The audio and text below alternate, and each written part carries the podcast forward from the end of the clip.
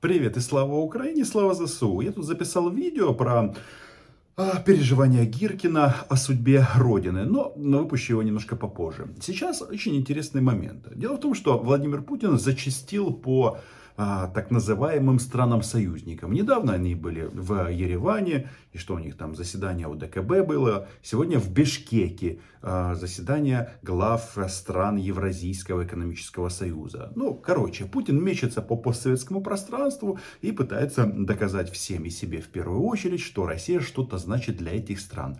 А, как разобраться в этом, что он назначит, смотри, как они голосуют в ООН. Ближайшие на бумаге союзники Российской Федерации, они воздержались когда нужно было вытянуть Россию. То есть они не сказали «да, мы за Украину», но они не сказали, что и за Россию. А если ты в данном случае промолчал, то значит ты за нас. Короче, в результате, то есть не так, по результатам поездки в Ереван у главы МИД а, Республики Беларусь остановилось сердце. То есть мы помним, Владимир Макей умер.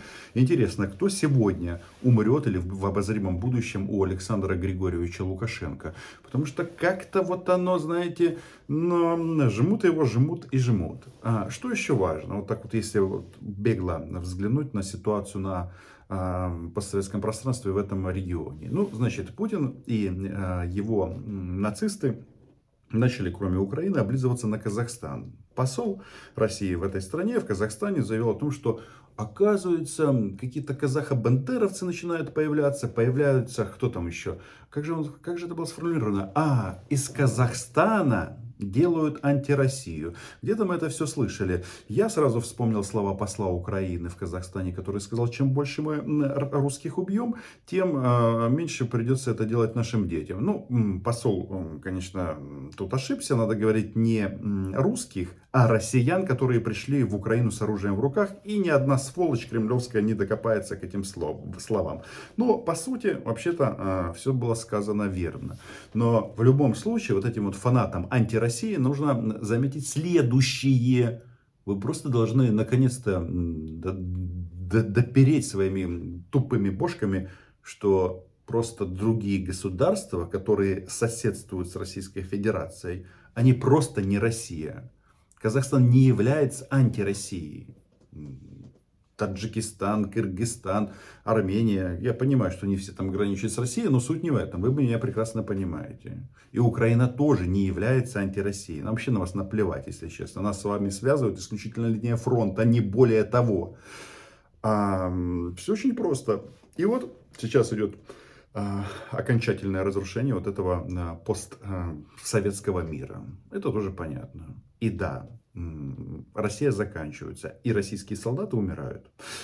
Так вот, а, естественно, после международных визитов Путин обычно любит потом пообщаться со своим пулом, которых возят в соседнем самолете. На борт их на, к царю не берут. Мало ли, там надо анализы сдавать, ну, в общем, масса всего.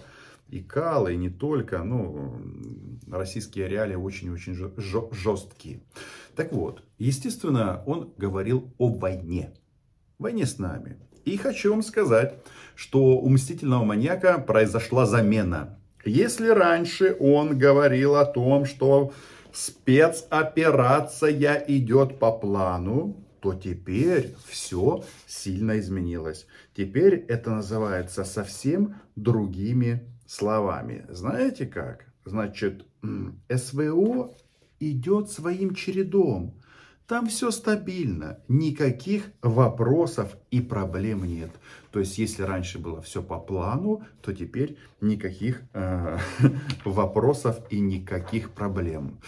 И вроде бы слушаешь, ну, может быть, у мстительного маньяка действительно нет никаких проблем. Единственное, я хочу напомнить, что накануне в Кремле он встречался с российскими военными преступниками, то есть, а это герои России, российские солдаты и офицеры, которых мы еще не убили, но убьем при следующем заходе их в Украину.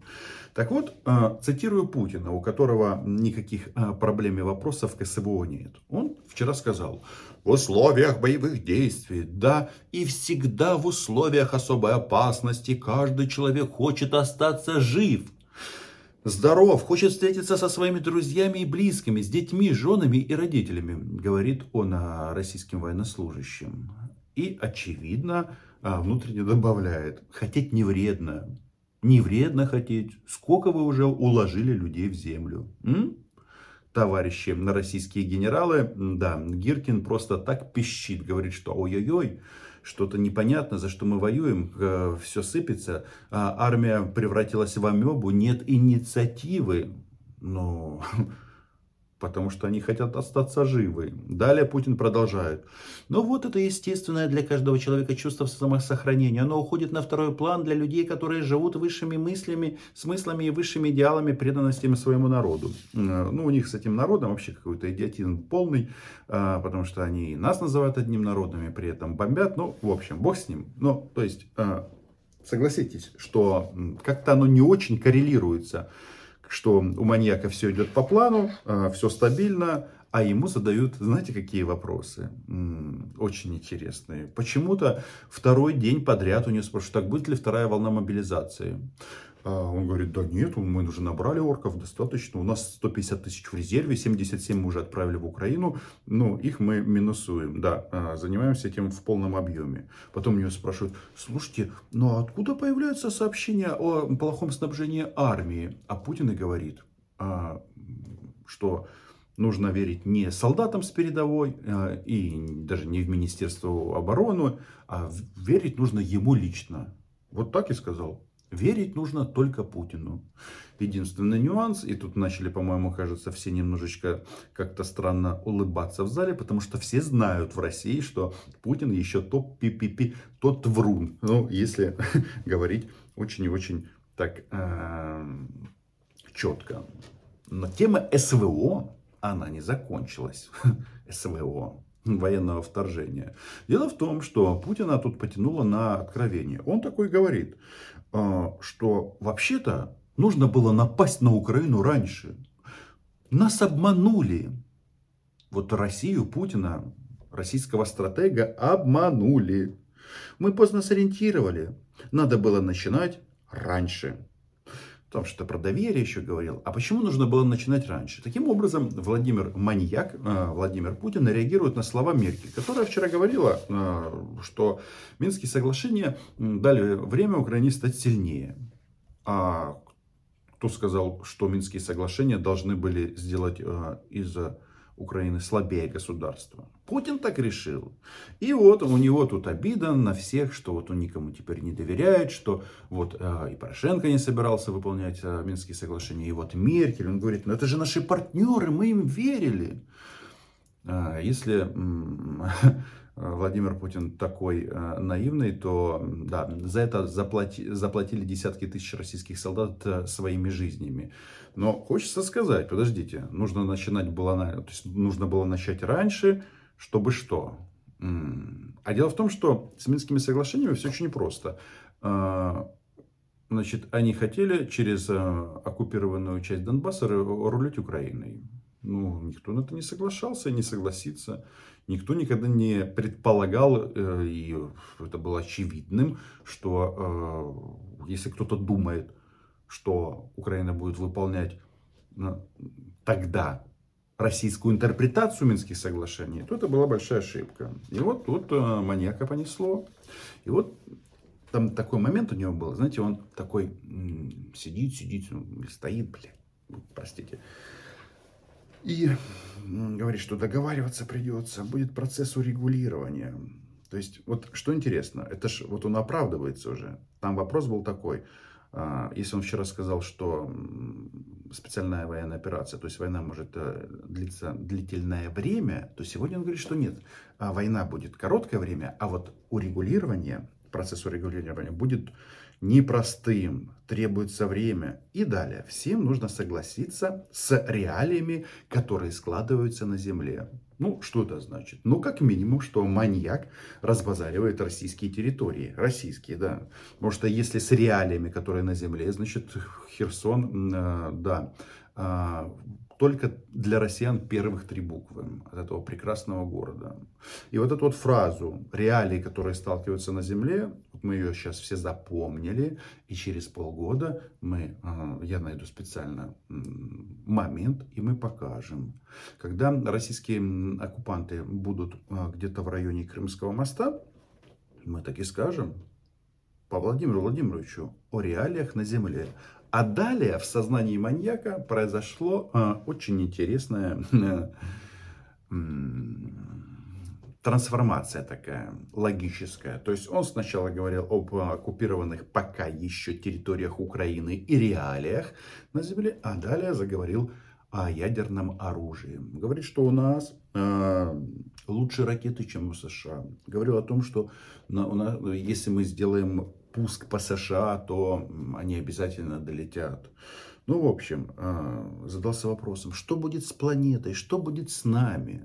Ну, сечете разницу и вот этот логический ряд. Мол, оставьте мне Мелитополь, или я а, буду вам грозить ядерной бомбой.